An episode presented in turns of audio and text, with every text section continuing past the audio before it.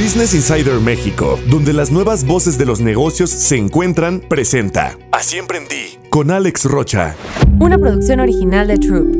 En Estados Unidos es tan grande que si logras conquistar a Estados Unidos, para cuando volteas para afuera, eres tan grande que puedes conquistar el mundo. El mundo te queda chico, te puede quedar chico por lo grande que es Estados Unidos, el mercado, todo. Y México tiene un, problema que es suficientemente grande para entretenerte un ratote en México, pero si conquistas México y volteas para afuera, eres muy chiquito para conquistar el mundo. El que está recomendando la importancia del mercado americano se llama Fer Yáñez, fundador de la agencia Braya. Él empezó con una página web de sociales mientras estudiaba la carrera y hoy tiene una agencia de marketing con oficinas en México y en Nueva York y atiende a las principales marcas de consumo del mundo. En este capítulo aprenderás la importancia del mercado americano, a tener un mentor y a enfocarte en las cosas que disfrutas. Puedes seguir a Fer en LinkedIn como Fernando Yáñez.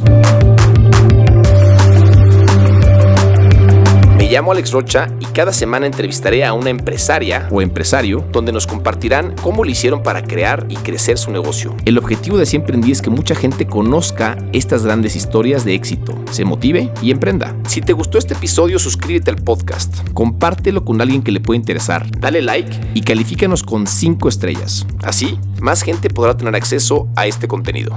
Fer, bienvenido a Siempre Gracias, Alex. Gracias por estar con nosotros. Oye, me quiero remontar a, las épocas del TEC, ¿no? Estás estudiando eh, la Administración Financiera. Sí.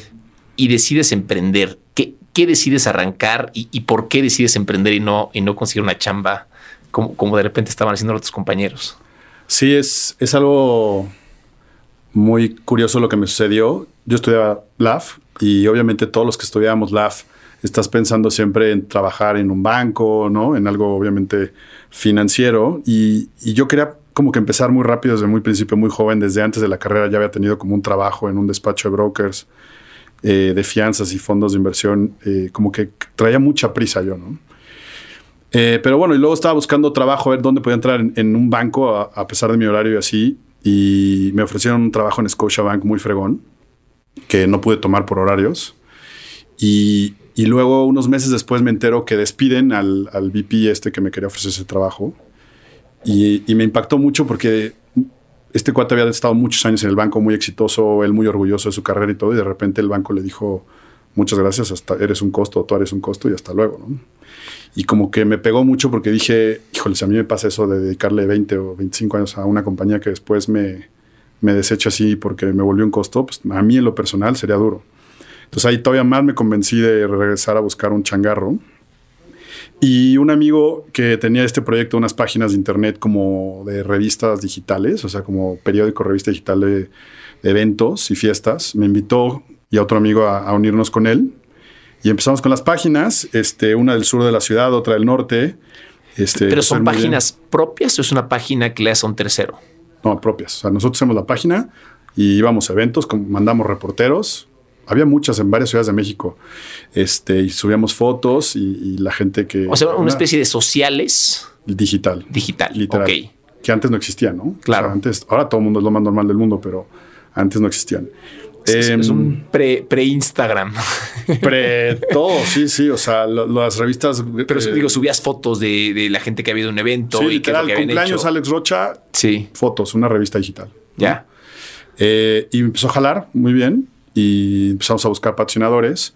Este, no era fácil conseguir que las marcas pautaran en digital hace 20 años. Este, y entonces nos ocurrió empezar a hacer eventos, porque uno de los socios hacía eventos para ganar dinero y para jalar marcas, patrocinarnos. Y empezó a funcionar muy bien, muy bien. Y entonces de repente las marcas nos empezaron a preguntar. Empieza a funcionar el evento. El evento. Ok. Nos dejaba dinero, las marcas estaban felices y además subía el tráfico de las páginas. ¿no? Y, entonces por eso empieza a funcionar, nos empezamos a meternos más y las marcas de repente, pues tratando de solucionar problemas, pues si le solucionas uno, te quieren aventar más, ¿no? Y oye, ahora esto y ahora lo otro, nosotros sin saber ni qué era una activación de marca o así, pues claro, te la hago. Y, eso pues ya era un negocio más grande que vender banners de, mil pesos, ¿no? Y se, eso mutó, las páginas empezaron a morir, se murieron porque nos, ya nos empezamos a enfocar en, en hacerle proyectos a las marcas. ¿Ahí seguías estudiando en el TEC? Ahí seguías en el TEC, ahí seguí en el TEC. Y arrancas entonces a hacer activo. Digo, tienes que explicar un poco qué es una activación. Sí, una activación es cuando una marca que tiene un producto, por lo general un producto de consumo, unas papas, un refresco, este, ahora pueden ser cosas digitales, te pide que hagas una experiencia en vivo en la calle, ¿no? Este, o hasta en un súper cuando te ofrecen que pruebes un yogurt, o en la calle te encuentras a alguien que te regala algo, que te pide que participes, si quieres participar en un juego, todo lo que sea en vivo, digamos, ¿no? Eh, y cercano a ti. Por eso se llama below the line, ¿no? Lo, demás, la tele, los billboards, el social media está lejos de ti, ¿no? Em, y bueno, entonces así se mutó, se volvió una agencia, este, nos graduamos y seguimos con ese negocio y, así arranqué mi vida en las agencias de marketing. Y ahí, con estos socios, eh, ¿decides incorporar? ¿Deciden este, hacerse ese ADCB o algo? Sí. O, eh, y eran tus cuates de la carrera. Eran cuates de la carrera y bueno, desde antes nos teníamos que incorporar porque para cobrarle a las marcas, pues les tienes que dar factura, acto constitutiva, todo ese rollo. Y, imagínate además que son pues, corporativos transnacionales y tú eres tres, tres mocosos en un changarro, o sea, hasta, hasta hacer una factura era todo un rollo, ¿no? Y luego los procesos que tienen para pagar, pues eran muy complicados. De por sí son complicados para un chavo de 23 años, 22, más complicado, ¿no? Eh, y ya, ya se mutó y así arrancamos ya que tienes eh, el enfoque 100% en, en, en, en, la agencia, ¿ok? ¿Cómo empieza el plan de crecimiento, de, de, empezar a buscar clientes nuevos, tal vez irte a otra ciudad? ¿Qué, ¿Qué, sigue en ese plan de crecimiento de agencia? Sí, pues la verdad es que era a puro, mm, ahora sí que mozo. O sea, la verdad es que lo, los tres éramos changarreros. Ninguno tenía experiencia corporativa, disciplina corporativa, ¿no? Todos habíamos arrancado negocios o, nada y esto fue nuestra primera experiencia. Entonces, eso tenía ventajas y desventajas. Ventajas que creo que teníamos una energía y un drive muy fuerte que a las marcas les gustaba. Pues, a, pesar de ser jóvenes, pues te ven la energía como todo así y pues quieren trabajar contigo. Pero del otro lado, pues no tienes experiencia de nada, cero disciplina, cero planning, este, no, eres impulsivo, eh, pero, pero así la levantamos y, funcionó durante un rato bastante bien. Además era algo divertidísimo, ¿no? Este, estar trabajando con putos cuates y, pura gente joven. ¿Te, acuerdas de algunos proyectos importantes de esa época? Sí, me acuerdo, por ejemplo, uno de Chetos con Sabritas que nos pidieron regalar dos millones de bolsas. Este, y, yo no tenía ni idea cómo le iba a hacer. Eh, y lo acabamos haciendo no sé cómo. Y yo dije, yo pensaba que no nos había quedado muy bien y de repente el cliente me manda a felicitar que había estado increíble. Dije, wow, pues ¿cómo le hacen los demás, no? ¿Y qué, ¿Y qué hiciste para llegar a dos millones de personas? Pues ya sabes, este, un chorro de equipos, camionetas, gente, staff, este, puntos por diferentes ciudades y diario una meta de repartición por persona, por equipo, por camión, por minuto, por hora este, con ciertas reglas y a regalar papas como, como confetis, ¿no? Increíble el monto de sampling de dos millones de, chetos, ¿no? No, no, aunque sea regalado es demasiado. Sí, claro. Este, ese fue hace años, hace años. También, por ejemplo, recuerdo con mucho cariño a Motorola. Eh, la, directora se llama Ceci Vega. Alguna vez me la encontré en los años y me da mucho, mucho gusto encontrármela. Este, porque siempre le digo, Ceci, ¿cómo te atreviste a darnos un negocio así a, gente tan chavita, no? Y justo me dijo, es que me encantaba su energía y no sé qué. Eh, hicimos unas cosas que se llamaban Moto Nights, que eran fiestas para lanzar sus teléfonos este, en la noche y las hicimos en diferentes ciudades. Y yo creo que hasta perdimos dinero, pero yo me divertí muchísimo viajando por el país haciendo eventos para, para Motorola. Este, y, me acuerdo que además el monto han de haber sido, no sé, un par de millones de pesos, que ahorita sería mucho más. No sé ni cómo lo hicimos con ese dinero tantos eventos. Pero para mí, me acuerdo cuando vi el orden de compra, casi casi sentí que me gané la lotería y que ya estaba, me podía retirar y luego, obviamente, yo te digo, perdimos dinero, pero, pero muy emocionante. Estabas ahí con tres socios. Éramos tres. ¿Y después deciden separarse o qué, qué sigue para ustedes? Sí, eh, después de unos años eh, eh, hubo ahí unos issues personales entre los tres este, y nos separamos. Y después de un rato ya mejor tú una, yo la otra y cada quien su estilo, cada quien su, su, su, plan, sus, sus metas y objetivos. ¿no? esa agencia es, es ya Braya, la que tú con tú te separas. Correcto. Em, y yo también arranqué Braya con la idea de, tener una oficina eh, internacional en Estados Unidos. Yo creo que también financieramente siempre pensé que era mejor tener 10, 10 agencias pequeñas que una grande. ¿no? Normalmente los dueños de agencias quieren tener una grandotota y ser la estrella y tener la agencia más grande del mundo. Eh, a mí se me hacía que yo prefería tener 10, 20 agencias chiquitas regadas por todo el mundo. Se me hacía más estable, más pues, diversificado. Y dije, bueno, ahora voy a empezar una y, la voy a empezar también en Estados Unidos porque al final del día es el, el mercado más grande, es el, el, el, Vaticano del marketing. Y, este, y dije, como que buscando emocionarme y motivarme de nuevo, dije, prefiero ir a pelearme ahí a las grandes ligas que seguir aquí en México haciendo lo mismo otros 10 años. ¿no? Pero, pero yo llevo, un poco sobre el camino para, para, lanzar en Estados Unidos. Tú arrancas Braya en México y sí. Braya ya trae cierto track record antes de irte para allá. No, arrancamos en México primero, uh -huh. ya con clientes, con todo. Este, y yo siempre con la idea de buscar en Estados Unidos. Empecé a ir a Estados Unidos a tratar de sacar juntas, tratar de conseguir un proyecto. Eh, de repente ahí conseguí un proyectillo con cerveza indio. Eh, y nada más esperando la oportunidad que fuera suficientemente grande para ya establecerme. O sea, ¿no? tú estabas buscando clientes allá, aunque uh -huh. operabas todo desde acá. Correcto. Ok. Y ya cuando todavía sin oficina allá. Todavía sin oficina. Ok. Este, y eso habrá sido como un año, un año y medio, hasta que por fin nos ganamos una cuenta buena, grande, con la que pude establecer un equipo, una oficina. Y así arrancó Breya US, ¿no? Este, pero es casi al, casi al mismo tiempo. Ok. Y decides poner la oficina en Nueva York. Empezó en Los Ángeles, okay. este, porque me convencieron que Los Ángeles podía ser más cool o diferente que Nueva York, pero al final del día, eh, la mayoría de las marcas, sí hay marcas por todos lados, pero la mayoría están en Nueva York. Y cuando eres extranjero y no tienes un network, no, no, no tienes 20 años de conocidos, amigos, clientes, ex clientes, pues, pues te conviene la ciudad más grande donde esté la mayoría de la gente. ¿no? Es como si empezaras una agencia en México y si fueras extranjero, 99% seguro que te conviene hacerlo en el DF, ¿no? Eh, entonces, eh, después de unos meses vi que no iba a funcionar, la pasé a Nueva York y ahí es donde empezó a jalar todo. ¿no? Cuando ya abres en Nueva York, que ya tienes cliente, tienes este cliente, este, este cliente grande que es como tu cliente ancla, ¿te asocias con alguien? No. Te, te lo echas solo. Sí. ¿Cómo, cómo armas el equipo? Eh, pues literal, eh, buscando gente por recomendaciones de conocidos o amigos. Así encontré como el primer director de la oficina de allá. Eh, y, y, literal así, o sea, buscando ayuda, pidiendo ayuda a amigos conocidos siempre. ¿no? Por eso yo en este negocio en el que sea, eh, lo acaba de decir mi suegra, amigos hasta en el infierno, ¿no? Entonces, preguntando gente, vas viendo gente que tenga experiencia previa en lo que tú hacías o buscabas un cierto perfil. Sí, no, experiencia. Haz de cuenta, eh, cuando necesitaba este director por la cuenta nueva que nos habíamos ganado, le pregunté a un cliente de México que tenía oficina en Nueva York si conocía a alguien y me dijo, sí, claro, este, un ex cliente de, mío de hace años está buscando trabajo, es buenísimo, te lo conecto y así. El tema migratorio, ¿cómo lo solucionas? Es bastante complicado, este, eh, y no siempre es lógico, eh, pero es una visa de inversionista que tú le tienes que probar al gobierno americano que estás tratando de establecer un negocio sólido y tener empleados y tener ventas así. Y te la dan y, la tienes que mantener. Cada año la tenía que renovar y demostrar que estaba vendiendo y contratando, teniendo empleados así. Este, y así le empiezas a dar.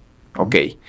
Eh, que hay un poco huevo la gallina, ¿no? Porque tienes que tener un negocio para que te den la visa, pero para tener no. el negocio tuviste que haber hecho algo, ¿no? No, no, el negocio lo puedes empezar con tu visa turista. Es que la visa okay. de turista es de turista y negocios. Ya. Tú puedes comprar bienes raíces, puedes ser accionista de empresas sin tener una visa de, de Hasta que empieza a vivir es que empieza a, a tener este Y cuando la pides tú. O sea, si tú nunca la quieres tener porque vives en México o en otro lado, puedes tener la cantidad de negocios o propiedades que quieras sin tener visa, con tu visa turista.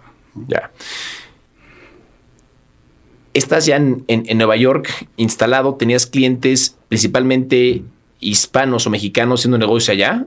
¿En qué momento pasa a tener ya clientes americanos? Eh, es, sí, es una empresa europea, de, digo, Heineken de cerveza, que tiene marcas mexicanas y marcas de todos lados del mundo. Yo me di cuenta de algo muy, muy pronto que es, en esto sucede que cuando ven tu origen, en, en inmediato, inmediato te catalogan, ¿no? ¿Eres mexicano? Ah, tú eres Hispanic Marketing, ¿no? Eh, y entonces yo no quería que me encasillaran en eso porque yo quería tener negocios de todos lados. Y entonces el equipo que contraté, pues también eran americanos, pero, pero de que ni español hablaban. Entonces eso era una buena combinación para que el cliente viera que sí, podíamos llevar una marca mexicana, pero también podíamos llevar una marca americana, una marca europea. ¿no? ¿Y hoy llevas marcas de, eh, americanas 100%? Sí, eh, también marcas mexicanas, este, que me da mucho orgullo tenerlos de clientes, se me hace una compañía que admiro mucho, eh, pero también marcas americanas, marcas europeas. Ok, ok. Este, instituciones culturales, este, non-profits hemos tenido. Todavía, todavía vamos empezando, ¿no? Estoy hablando de cinco, seis años, que además, eh, no siete, perdón, con la mitad estando en México, entonces en realidad años consolidados son pocos. Y alguna vez un, un director de un grupo español muy grande de agencias me dijo, empezar un país nuevo solo hay dos opciones, o compras una agencia ya hecha, pues necesitas mucho capital para eso, o te esperas 15 años a que crezca. Y yo le dije, ¿15 años? ¿Cómo crees? Yo pensando que en México levantas una agencia en pocos años, ¿no? Dijo, sí, eso se tarda 15 años en lo que desarrollas un network, conoces gente, errores, fracasos, éxitos. En nuestra experiencia, más o menos 15 años, a que llegue a un nivel sólido de negocio. Y por lo que estoy viendo, tenía toda la razón, ¿no? O sea... Hoy tienes dos oficinas y entiendo que se dividen Sí. eh, las labores. Sí. Eh, una parte más, eh, la parte administrativa se maneja desde México, una parte ejecución en Estados Unidos. Háblame un poco de esta dualidad de tener dos oficinas. Sí, es algo padrísimo que además le recomiendo a, a personas que puedan hacer negocios de los dos lados. En México tenemos la calidad de la experiencia para competir en muchas industrias en Estados Unidos a la par y en, me atrevo a decir que muchas veces hasta mejor por, por todo lo que tienes que hacer en México para salir adelante. Eh, y entonces sí, el área administrativa y el área creativa de Nueva York eh, se hace en México. Entonces la oficina de México siempre ha sido más grande en gente porque trabaja, la mitad del equipo trabaja para Nueva York también. Y en Nueva York es un equipo enfocado en, en client service y en operaciones, ¿no? Y es una fórmula buenísima porque bajas costos, es muy competitivo. eh, y también al equipo de México pues lo motiva mucho estar atendiendo proyectos en Estados Unidos. ¿Esta estrategia la vas definiendo tú o tienes alguien, un No. director de estrategia que te ayuda a ir definiendo qué, Desde el qué- qué principio, hace quién? Y... desde el principio la pensé. Este, uno, porque no podía contratar tanta gente allá, o sea, cuando mucho uno o dos. Eh, y, y entonces dije, bueno, desde México hago todo lo que pueda. Pero además se ve- era natural que, que la parte creativa, por lo menos la administrativa, pues si tienes gente que lo puede hacer desde aquí, ¿para qué lo contratas allá? ¿No? Es, es un outsourcing, No, digamos. no, insourcing brutal, humano, ¿no? ¿no? O sea, les pagas en pesos, eh, vendes en dólares. Sí. Eh, no, una nómina, de, no sé, punto 15 empleados eh, en México, este, en Nueva York, es una nómina de mu- muchísimo dinero, ¿no? Más o menos lo que yo he visto es que en cuestión de nómina o de otros costos, Estados Unidos es entre 4 y 5 veces más caro. O sea, lo que gana aquí un chavo con cierta experiencia, ese mismo chavo con la misma experiencia en Estados Unidos gana 4 o 5 veces más. ¿Y requieres que en México tu equipo hable inglés o no necesariamente? No, no, es crucial. Porque además, no, no solo eh, que hablen muy bien inglés, sino que entiendan, por ejemplo, les he dicho, tienes que entender mucho eh, dinámicas culturales de allá. Este, se lo dije ahorita a un director creativo, le dije que le voy a dar más proyectos, le dije, te tienes que americanizar aunque estés en el DF. O sea, necesito que veas la, la tele gringa, este, canales americanos, este, revistas americanas. O sea, que para que en las conversaciones con clientes están hablando de medios, de proyectos, de política, de economía, de negocios, de celebridades, de lo que sea, tú entiendas de qué están hablando, ¿no? No solo de que sepas hacer una idea buena. Eh, y a pesar de que ha- hablan muy bien inglés y yo hablo bien inglés, hay una cierta barrera del lenguaje que, que de todas maneras pone obstáculos y le tienes que chambear el doble para entenderse entre los dos, ¿no? Este, entonces, no, es, es crucial. ¿Y, y te es difícil encontrar gente talentosa en México que, que hable muy bien inglés? No, no, no. Eh, por lo general la gente habla bien inglés, eh, pero, pero siento que en México decimos tengo buen inglés pensando en el inglés que necesitas estando en México, pero no para operar en, un en Estados Unidos. Entonces ahí es donde te das cuenta que no solo es un inglés profesional, sino también es un inglés donde domines temas culturales. Piensa, en México es lo mismo, ¿no? De repente alguien puede hablar Sobre todo un español. un, tema creativo en el cual tienes que estar Hay, hablando hay de un slang. slang, hay un slang, hay cierto wording, hay ciertas cosas que, que no, no nada más es hablar bien inglés, sino más también dominar eso. ¿no? Claro.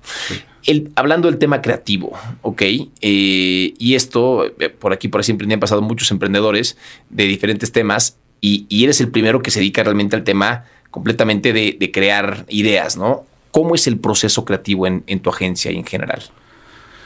Eh, lo hacemos mucho más ágil y mucho más rudo que las agencias tradicionales, que tienen todo un proceso. Eh, simplemente porque necesitamos generar muchas propuestas a la semana, entonces no, no, no nos podemos tener un proceso como muy eh, elaborado, que tome tiempo, que a veces puede ser lo ideal, pero entonces requiere de gente que tenga una habilidad muy rápida de pensar en ideas, ¿no? Y eso son dos cosas, experiencia en lo que estás haciendo. Y dos, eh, algún día leí que la creatividad simplemente es asociación de memorias, ¿no? Si tú tienes la cabeza llena de, de ideas, que, de cosas que lees, que, que absorbes y, todo el tiempo estás absorbiendo contenidos y, información, cuando alguien te pide que pienses en algo, tu cerebro agarra los folders, los asocia y te da una idea rápida. Eh, entonces, lo que, lo que les, les digo a la agencia es, absorban la mayor cantidad de contenido que puedan relacionar a la industria o no, para que la cabeza la tengan llena y cuando venga la pregunta de, ¿se te ocurre una idea de esto? Tu, tu cerebro te entrega el folder. Cuando contratas a gente, ¿pruebas esto? Eh, sí, para, para, la parte creativa sí. Eh, le delego mucho a, a, los directores creativos que ellos hagan su equipo. Eh, no solo por eficiencia de tiempo, sino para que ellos sientan la necesidad de, lo rudo que es buscar talento, contratarlo, convencerlos, desarrollarlos o dejarlos ir cuando no funcionan, que ese es otro aprendizaje muy rudo de emprender, ¿no? Solo pensamos en contratar y no pensamos en el valor de dejar ir gente a tiempo, que luego te puede causar más problemas que soluciones. Eh, y entonces se los delego para que, para que vivan esa responsabilidad, ¿no? conforme has ido eh, avanzando, seguro te has topado con, miles de dificultades. Sí. Háblame de algunas que te acuerdes relevantes en, crecer eh, Braya. Sí, creo que en, todos estos años pienso en dos, situaciones, eh, dos problemas, dos situaciones muy complicadas que he pasado. Una muy reciente, ahora en la pandemia, y una hace 10, 12 años. Y creo que las dos económicas y las dos por el mismo origen, como sobreconfianza, ¿no? En esta misma falta de disciplina corporativa o experiencia, eh, ¿no?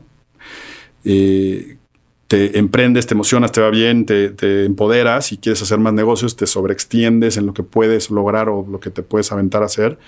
Y esa sobreconfianza te hace no ver riesgos y la magnitud que tienen esos riesgos en caso de que se hagan realidad. Entonces, hace 10, 12 años igual, nos fue muy bien un año y entonces con poca información y poco análisis tomamos muchas decisiones buenas con buena intención que nos metieron en muchos problemas después para salirnos, ¿no? Eh, Invertir demasiado. más de contexto. Pues, eh, así en resumen es, eh, es, los emprendedores a lo mejor me lo van a entender con el sentido de crees que te ganaste cinco, pero en realidad te ganaste dos, ¿no? Porque no contemplaste pues, temas de impuestos, temas de capital de trabajo a futuro, este, cuando eres chavo ves cinco pesos en la cuenta de banco y crees que son tuyos, ¿no? Entonces, eh, pues sobre, sobregastamos, sobrecontratar oficina nueva, comprar esto, comprar el otro, comprar, y de repente te das cuenta que no tenías cinco pesos, tenías dos o uno, y ahora debes cuatro, y ahora salte de la bronca, ¿no? Eh, y, en ese momento, ¿qué hiciste para salir de esa bronca? Pues no hay nada que hacer más que seguir chambeando para levantar el dinero para, para salir de la bronca, ¿no? O sea, seguir generando nuevos clientes y con esas ventas. Y con esas ventas salirte del hoyo, ¿no? Em, ¿Has levantado capital en algún momento? No, nunca. Es, muy complicado levantar capital para una agencia eh, porque al final del día son servicios y al final del día tú eres el dueño de, la agencia. ¿no? Entonces, si tú te vas, deja de existir el negocio. Correcto. Ahora, si fuera una agencia de 15 socios con 20 años y un portafolio diversificado de clientes, a lo mejor sí es algo que pudieras comprar, ¿no? Ok.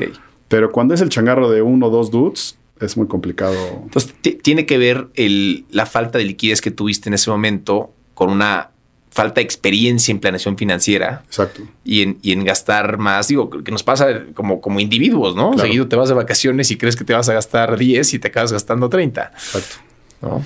Este, no, y, yo siempre he pensado que me faltó un mentor eh, en esos años eh, que fuera frío, que, nos metiera el freno, me metiera el freno cuando yo estaba siendo demasiado impulsivo o que me metiera el acelerador cuando estaba siendo demasiado lento. Eh, creo que un mentor en los primeros 5 o 10 años de tu carrera o negocio a lo que te dediques se me hace crucial. O sea, yo pagué muchas cosas, muchos errores muy caros por no tener un mentor. ¿Has sido mentor para alguien? Eh, probablemente sí, pero en, situaciones muy pequeñas, cortas, me gustaría ahora ya habiendo vivido todo lo que he estado viviendo, sí ser mentor de alguien para que a lo mejor si yo pasé por 20 problemas, esa persona pase por 5. Que eso es lo que un mentor debe hacer. Parte de la idea de así emprendí es que, que, la gente que quiere emprender escuche consejos de gente que ya le tocó para que no lo pueda, eh, que, no le pase igual, ¿no? Entonces, tuviste esta bronca de liquidez y luego la otra me decías durante la pandemia. Tú haces eventos y de repente ya no hay eventos. Exacto. La pandemia fue el mismo problema que, que el anterior, pero con el problema de no tener negocio porque la pandemia cayó. ¿no? En el otro es, oye, la regué, perdí cinco pesos, este, bueno, me pongo a chambear y chambeo muy duro y pues si los recupero ya salgo de la bronca. El problema de la pandemia es que pues no había chamba, o sea, por más que hicieras 50 mil llamadas o 50 mil mails, pues no es que no quisieran, no es que no hubiera dinero, es que no se podía. No se podían hacer cosas en la calle, no podía, la gente no sale a los restaurantes, no había eventos, no había nada. ¿no? Este, o sea, ahora sí que la llave te la cerraron a cero. Eh, y, fue lo mismo, de venir de, años buenos eh, y sobre confianza de nuevo y falta de, de análisis de riesgos, eh, sobre invertir en proyectos que en teoría suenan muy bien, si funcionan, y nunca evaluaste qué pasa si no funcionan. ¿no? El downside, este, no evaluarlo bien, qué tan grave puede ser para ti el downside. ¿no? Creo que a veces los emprendedores nos dejamos cegar nada más viendo el upside y dicen, no, es que si sale me voy a ganar 100 pesos. Sí, güey, pero si no sale pierdes 300. ¿No? O sea, no, no vemos ese downside, ¿no? Y, y, la, y, creo que lo muy obvio que lo ves en todos lados es, analiza el downside. Si el, el downside para ti es pequeño, aviéntate el negocio. Si el downside para ti es grande, no lo hagas aunque el upside sea enorme, porque no suceden los, los, los riesgos. Entonces sucede esto, emprendemos de más, gastamos de más. Previo a la pandemia. Previo a la pandemia, cae la pandemia y, también tuve un poco la, la, mala fortuna que tanto las agencias como los otros negocios que tenía, a todos la pandemia les pegó. O sea, no tenía yo un negocio que siguiera igual o mejor con la pandemia como pasó en algunas industrias en estos a todos les pegó la pandemia. Entonces no, no tenía uno de dónde agarrarme para salirme sí, del porque otro. Porque tu ¿no? vida depende un poco de eventos, ¿no? Entonces, tales tus ideas tienen que ver con eventos y pues todos los eventos se vinieron abajo. Todos los eventos se vinieron abajo. Eh, invertimos en una especie de coworking que también pues, se vino abajo porque no iba la claro. gente. Este, en, en temas familiares un tema de escuelas, las escuelas también sufrieron muchísimo en la pandemia.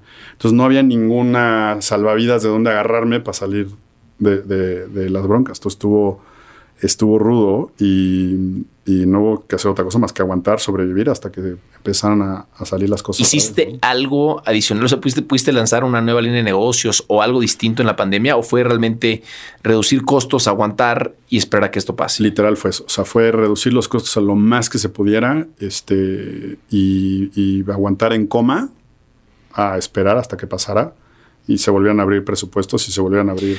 Tú que tienes negocio en Estados Unidos, hubo algunos eh, préstamos que les dieron a negocios chicos. ¿Participaste en eso? Sí, en Estados Unidos el famoso PPP. Sí. Eh, sí participamos y fue de gran ayuda. Este, y, y fue algo que yo creo que en México, si en Estados Unidos se necesitaba, yo creo que en México se, se necesitaba muchísimo. ¿no? Y el gobierno no quiso, no quiso entrar a ese tipo de programas, pero yo no sé la, los datos, pero cuánta gente perdió su negocio por, por eso. Las agencias de alguna manera no truenan hasta que tú ya no quieres seguir, ¿no? A lo mejor si la agencia eh, tronó, eh, ya sí, pero pues si tú sigues buscando clientes, pues a medida que te lo sigas ganando, el servicio sigue, ¿no? Entonces a lo mejor la facturación fue cero o dos años, pero pues en cuanto pasó empiezas otra vez a salir, ¿no? No es una fábrica que pues de repente tornó, ya la maquinaria se fue, ya, ya valió, ¿no? O sea, los, como las, los servicios somos personas, pues tú sigues vivo, sigues dando el servicio. ¿no? Nada más te ganas 10 pesos o te ganas uno, dependiendo cómo te esté yendo. ¿no? Y estoy seguro que hubo muchas agencias, incluso en Estados Unidos, que sí tronaron durante el COVID. Sí, sobre todo las de, las de experiencias, las de producción de eventos. ¿no? Creo que las de creatividad, las digitales, eh, a algunas les fue muy bien, incluso mejor, porque pues, muchos presupuestos se enfocaron a lo poquito que se podía hacer, que era temas digitales, temas eh, de publicidad pero yo todas las que estuvieron en, en, producción de eventos tornaron muchísimos, muchísimos. Este, incluso las grandes organizaciones de, de, conciertos sobrevivieron, pero porque ellos tienen acceso a líneas de capital, de crédito gigantescas que los chiquitos no tenemos. ¿no? Sé que has lanzado otros negocios. Eh, háblame un poco de, de, los negocios que has lanzado. Sí. Y, y si la idea viene de tu trabajo principal, que, es, que son las agencias, ¿no? Sí, la, las agencias yo digo que son una gran incubadora de negocios, ¿no? Tienes acceso a, información, a tendencias, a datos, a marcas, a muchísimas categorías, industrias donde puedes ver muchas oportunidades de negocio.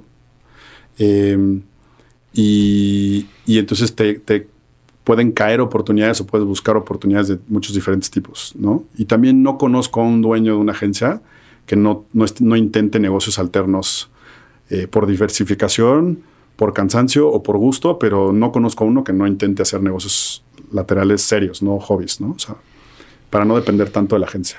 Em, y, nosotros, en mi caso, siempre he tenido clientes de, destilados, de vinos y destilados, y entonces eh, una vez conocí a, un amigo que tiene una marca mezcal y que, me fascinó el, el, líquido, la marca, lo que hizo. Y, y, le dije, oye, me gustaría ser parte de esto y estaba medio sufriendo. Eh, long story short, después de unos meses me la vendió. Este, él todavía está en, en la compañía. Eh, ¿Te vende la marca? ¿Te vende el negocio? ¿Te vende...? Vende la marca eh, y pues la producción y todo, ¿no? Porque era, no, no tenía realmente ventas. Este te vende la idea todavía en ese momento más. Sí, digo, pero la marca, la, producción, el líquido, todo, todo. él hizo un gran trabajo de un par de años o más de, hacer todo eso. palenque propio o palenque No, con unos productores que, él se dedicó a buscar y encontró yo creo que a los mejores productores de, México en eso. Em, y empecé a preparar todo para lanzar en Estados Unidos, documentación, que, para tener una licencia de esas es como aplicar a Harvard, este, y lo hacía en mi tiempo libre para no gastar en en abogados o cosas así. Y por fin cuando lo tenía todo listo, pega la pandemia. Entonces, pues, pues paramos todo, no solo por pandemia, sino porque además las canicas que teníamos eh, guardadas para eso se fueron en sobrevivir. Y este, y ya, y apenas ahora, este, que, que, ya las cosas pasaron un poco, este, lo lanzamos, pero ahora en México primero y, de nuevo juntando canicas. ¿Cómo, ¿Cómo se llama? Mal Mezcal. Mal Mezcal. Así literal en Instagram, Mal Mezcal. Es un, es un ensamble de tres agaves. Este, es un líquido muy fino, es, una marca cara porque los mezcales son caros, el proceso es artesanal, no es industrial, entonces es muy difícil hacer un mezcal barato. Y un ensamble, pues todavía más, ¿no? Pero es una delicia. Y, yo le entré por el, por el gusto que tuve por la marca de líquido y porque dije, bueno, para tener una marca de alcohol, lo mejor que puedes tener es una agencia. Y una agencia con experiencia en alcohol. Entonces por eso me animé, pero apenas estamos arrancando este kilómetro uno, ¿no? Claro. ¿Qué otro negocio has lanzado estando eh, paralelo en esta incubadora? Eh, en la agencia hace 10 años, 9, 10 años, eh, vimos de nuevo tendencias en ciertas cosas y vimos que las marcas estaban buscando foros o eventos de mujeres donde las mujeres busquen contenidos para mejorar su vida y nos pedían buscar ese tipo de eventos y no había, no existía. Y entonces dijimos, bueno, porque si no existe, ¿por qué no lo hacemos nosotros? se creó sabiendo que tenemos pues, una agencia para hacerlo y, se desarrolló esta marca, eh, que es un evento una vez al año de, para mujeres, donde vas y las mujeres consumen mucho más contenidos que los hombres. Las mujeres quieren ser la mejor en todos los roles de su vida, ¿no? La mejor amiga, la mejor empresaria, la mejor eh, ejecutiva, la mejor mamá, la mejor esposa, la mejor novia. Cualquier rol en su vida quieren ser la mejor y se exigen mucho más de lo que los hombres nos exigimos. Entonces, por ende, consumen mucho más contenidos. Eh, y entonces el evento es una combinación de todos esos contenidos. Cuando tú vas al evento hay negocios, hay cultura, hay wellness, hay salud, hay bienestar, hay alimentación. El gusto que tengas, hay. Pegó muy bien. ¿Cómo se llama? Se llama What a Woman. Eh, pegó muy bien, empezó a crecer el evento, muchas marcas, muchos patrocinadores, mucha gente va. Eh, se independizó de la agencia, se volvió una empresa separada.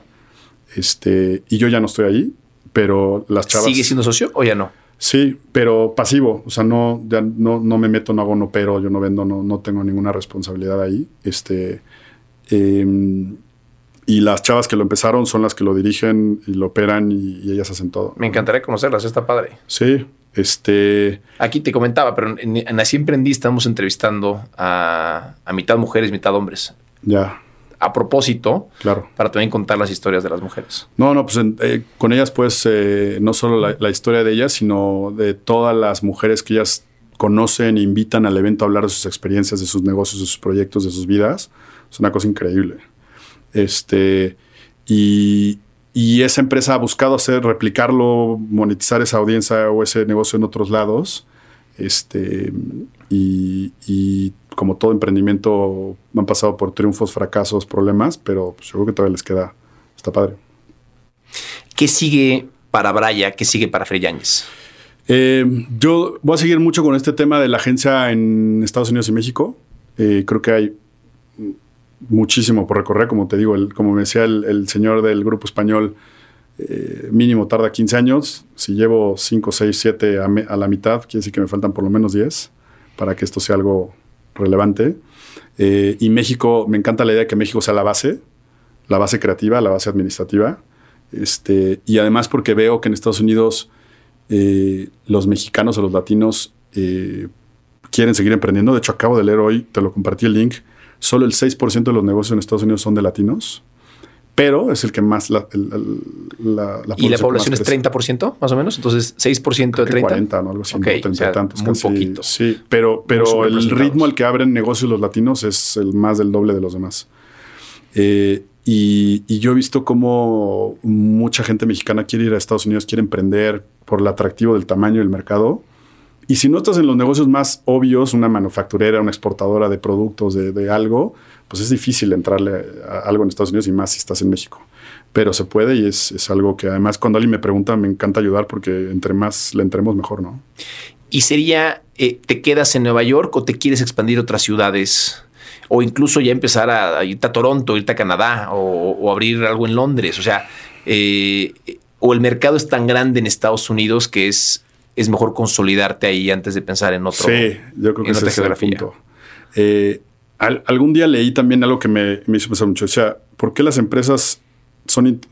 ¿Por qué un país tiene muchas empresas internacionales y por qué otro no? ¿no? Y hablaba del tamaño. Entonces, por ejemplo, decía, una empresa en Europa nace, emprendes un negocio y, el europeo en automático, si está en Alemania o en España, piensa en internacional, piensa en Europa, no piensa en su país.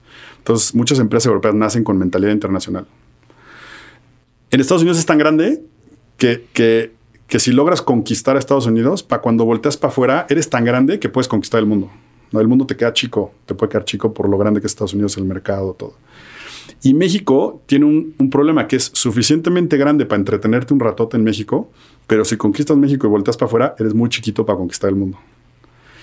Y entonces, con esa mentalidad yo dije, pues como, estas empresas, aunque es un changarrito, eso no significa que no puedas ir a intentar abrir una oficina al otro lado. ¿Por qué esperarte a tener un changarrote para decir ahora sí ya me voy?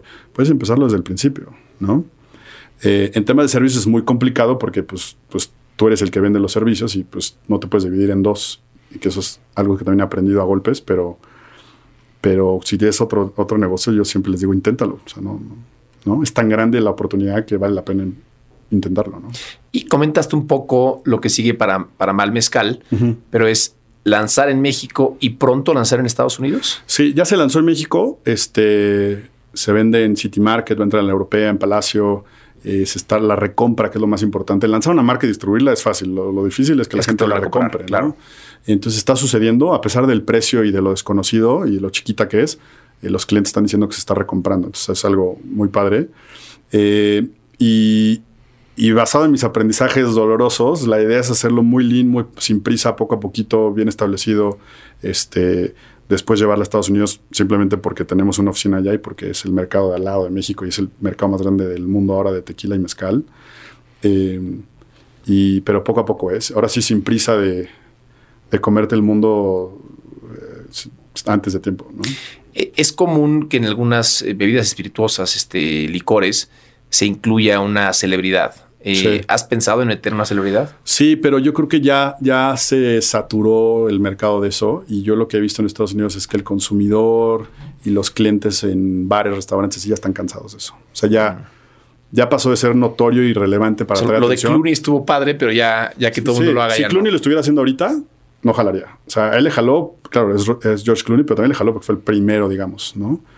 Eh, y yo lo que he visto ya de, de gente de Estados Unidos desde eh, expertos de la industria o hoteleros, restauranteros, es que están cansados. Cuando llegas con una propuesta nueva y, ay, traigo a Shakira, ya te ponen cara de...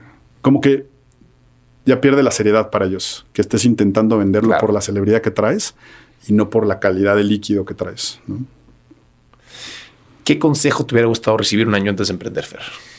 Eh, desde el principio, o sea, un año antes de emprender, ¿qué, te hubiera gustado recibir? ¿O, qué consejo le darías a alguien que está a punto de emprender?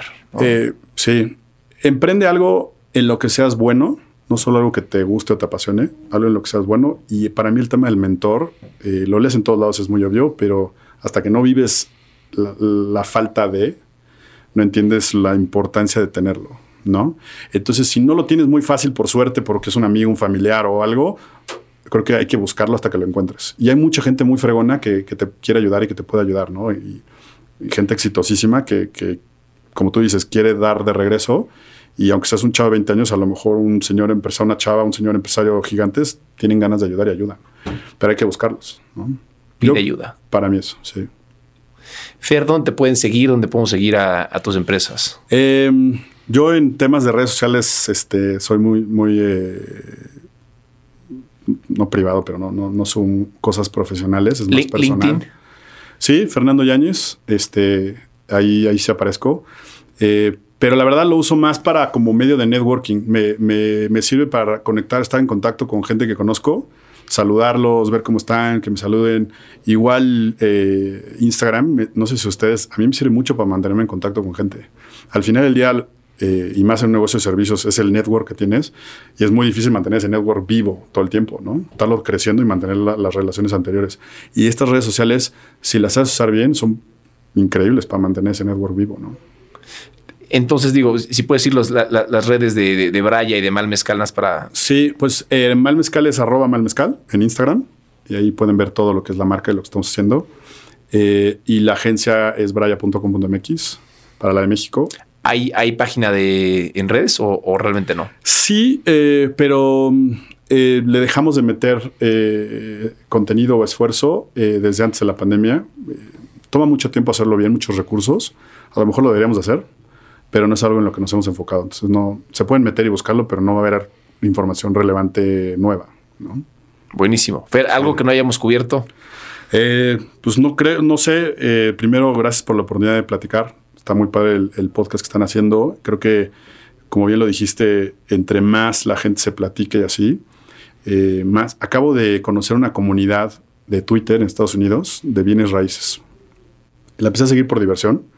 Son eh, personas de más o menos nuestra edad, 30, 40, eh, que desarrollan real, eh, real estate de todo tipo, ¿eh? Depas, fábricas, este, casas de diferentes partes. Se empezaron a, hacer en Twitter muy relevantes entre ellos, in- intercambiando conocimientos, este, recomendaciones, hasta cosas que antes no revelarían públicamente. Se volvió tan fuerte que a uno de ellos se le ocurrió hacer un evento en Los Ángeles. se juntan todos ellos una vez al año y se los patrocinamos con la marca de un cliente. Y, y no sabes cómo les, les va por ser públicos con su negocio. Eh, a lo que decíamos de, las, de, de los podcasts y las redes sociales, ellos son content creators tan activos, le meten tanta galleta porque conocen hasta inversionistas vía Twitter, ¿no? Sea, a lo mejor su forma de monetizar no es vía anuncios, es vía... ¿Cómo se llama esta, esta red? Eh, no tiene un nombre en Twitter, pero el, digamos ellos le llaman eh, retweet, real estate tweet. Ok. Este, y es como un hashtag, pero si le metes, empieza, el mismo algoritmo de Twitter te empieza, empieza a recomendar a, todos ellos. Y, y es divertidísimo seguirlos, aunque tú no estés en real estate. Yo no estoy en real estate. Y, y Y eso es, es un nicho puntual de gente que se conocen en, Twitter. en- y les llueven inversionistas conociéndolos vía Twitter. Este, y se me hizo una cosa increíble que de, de un sector que descubrió por pandemia una forma nueva de, de networkear. Y yo creo que hay muchos, muchos otras eh, industrias, sectores donde podría suceder lo mismo, ¿no? Abogados, este, Claro. arquitectos, no Claro. sé, ¿no? Este, búscalo, está interesantísimo el caso de ellos. Perfecto. Fer, Sí. mil gracias. Hombre, a ti, Alex, un gusto, gracias. Me llamo Alex Rocha y me puedes encontrar en arroba alexrochab୍ y en Troop Audio. Si te gustó el capítulo, suscríbete al podcast, dale like y compártelo para que más gente pueda tener acceso a este contenido. Visita la página web asiemprendí.com donde encontrarás este capítulo completo, recursos para emprendedores y donde te podrás suscribir al newsletter Emprende en Martes, donde cada martes recibirás tres ideas que te podrán ayudar a desarrollar y crecer tu emprendimiento. Nos escuchamos la próxima. Así emprendí. La historia detrás de los grandes negocios. Una producción original de Troop. Business Insider México, donde las nuevas voces de los negocios se encuentran, presentó Así emprendí con Alex Rocha.